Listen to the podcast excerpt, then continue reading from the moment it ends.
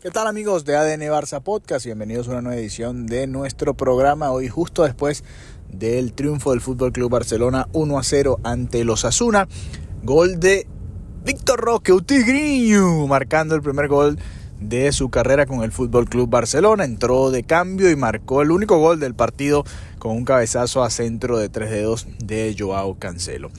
Vamos a repasar un poco de lo que fue todo el partido partido en el que se da otra lesión. Ferran Torres se une a, bueno, allá la larguísima lista de jugadores que han estado de baja este año en el Barça. Ya esto obviamente no es un problema aislado, es algo institucional que tiene que ver el Barça cómo lo mejora, porque no puede ser que estés eh, prácticamente todo el año con alguna baja, ¿no? Eh, creo que Xavi no ha tenido la plantilla a disposición completa prácticamente en ningún momento de la temporada.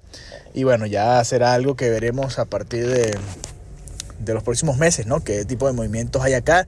Si hay alguna respuesta con respecto a esta cantidad de lesiones musculares, además, porque si son lesiones fortuitas como la de Cancelo, por ejemplo, que bueno, es un choque y, son cosas del fútbol y se termina dando el choque y lamentablemente se genera la lesión pero por motivos musculares ya ha habido varias, ¿no? Y creo que llama la atención porque este es un equipo además que, eh, por lo menos lo que me dicen mis ojos, es que no presiona tanto arriba, no se desgasta tanto presionando. Sus desgastes son con balón, por lo que, eh, bueno, habría que analizar qué está pasando en ese sentido. Pero volvamos un poco al, al foco central de este episodio, que es el triunfo del Fútbol Club Barcelona contra los Asuna. Un partido muy lento, muy espeso, muy complicado. El Barça, eh, si Xavi quería con su renuncia generar algún tipo de reacción, que los jugadores se liberaran, que ya la presión se, se, extinguiera, se hiciera a un lado, que ya no hubiese ningún tipo de presión para el Barça, para el jugador, y que pudiese jugar y disfrutar el fútbol libremente sin tener la presión de que el entrenador lo van a echar o no no lo logró Xavi, no lo ha logrado Xavi hasta ahora. Los primeros 45 minutos fueron realmente aburridos. El Barça terminó llegando en un par de ocasiones, un par de cabezazos de Cundé, si mal no recuerdo, pero hasta ahí. En la segunda mitad un poco mejor, un centro de Yamal que no puede concretar eh, Gundogan, varias aproximaciones importantes por los costados. Eh, parecía que el Barça era muy superior, pero le costaba realmente generar alguna ocasión de peligro hasta que llegó este gol de Vitor Roque que entró y cuando entró, ustedes se deben haber dado cuenta, los, los únicos 5 o 10 minutos buenos que jugó el Barça el día de hoy fueron esos, ¿no?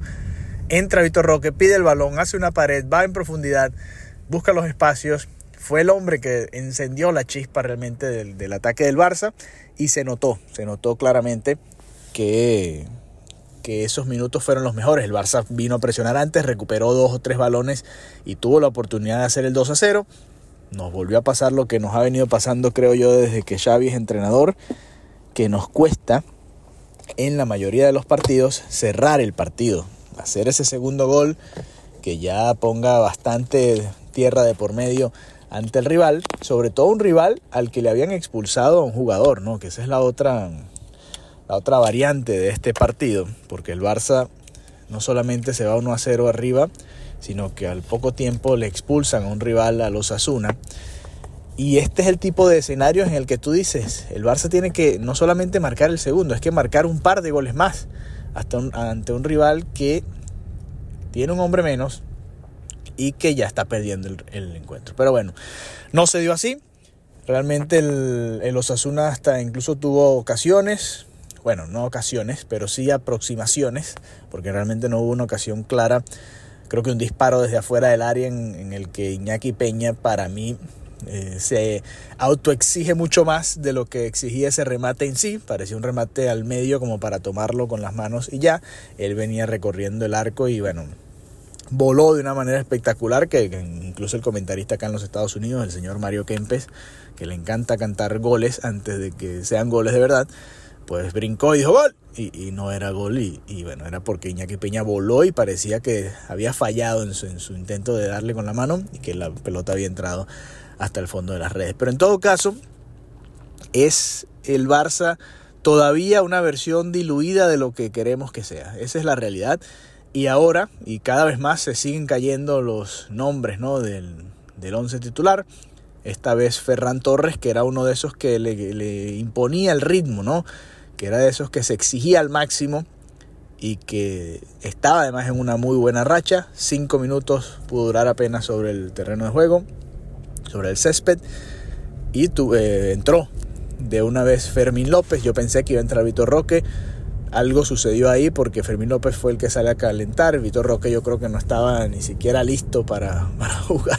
Es que bueno, en los primeros cinco minutos eh, prácticamente nadie debe estarlo, ¿no? Pero bueno, es parte de, lo que sucedió. Xavi al final decidió usar a Fermín López y lo terminó sacando nuevamente después en la segunda parte. Pero bueno, un Barça al que le cuesta mucho llegar, le cuesta mucho superar defensas que se plantan ¿no? atrás y que le cuesta mucho definir partidos. Esa es la definición de este Barça de Xavi, que en mi opinión no logró el objetivo de hacer que el equipo reaccionara después de esa derrota tan dolorosa y tan contundente contra el Villarreal en casa allí en Montjuic. Así que bueno, veremos qué sucede a partir de ahora.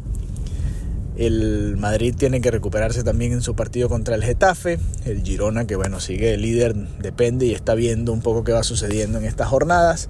Y el fin de semana otro partido interesante porque además hay derby de Madrid y ahí o el Madrid o el Atlético o ambos se dejarán puntos. Nosotros siempre hablamos del Madrid y del Atlético, aunque realmente el Girona es el que está ahí en la pelea, pero el Madrid es el rival al que siempre vemos hacia arriba en la tabla y el Atlético, bueno, puede ser uno con el que estemos peleando por ese tercer puesto de Champions en esta liga por ahora, es la realidad del Fútbol Club Barcelona. Así que bueno, así cerramos esta edición corta, este análisis post partido cortito acá en ADN Barça Podcast. Más adelante estaremos generando mucho más contenido. En todo caso, Golazo de Vitor Roque, muy buena definición. Además fue el que le encendió la chispa al equipo, que los hizo reaccionar, que les hizo jugar sus mejores minutos, unos 5 o 10 minutos buenos que tuvo el Barça.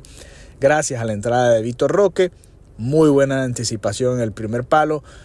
Golazo para abrir su cuenta como goleador del Fútbol Club Barcelona.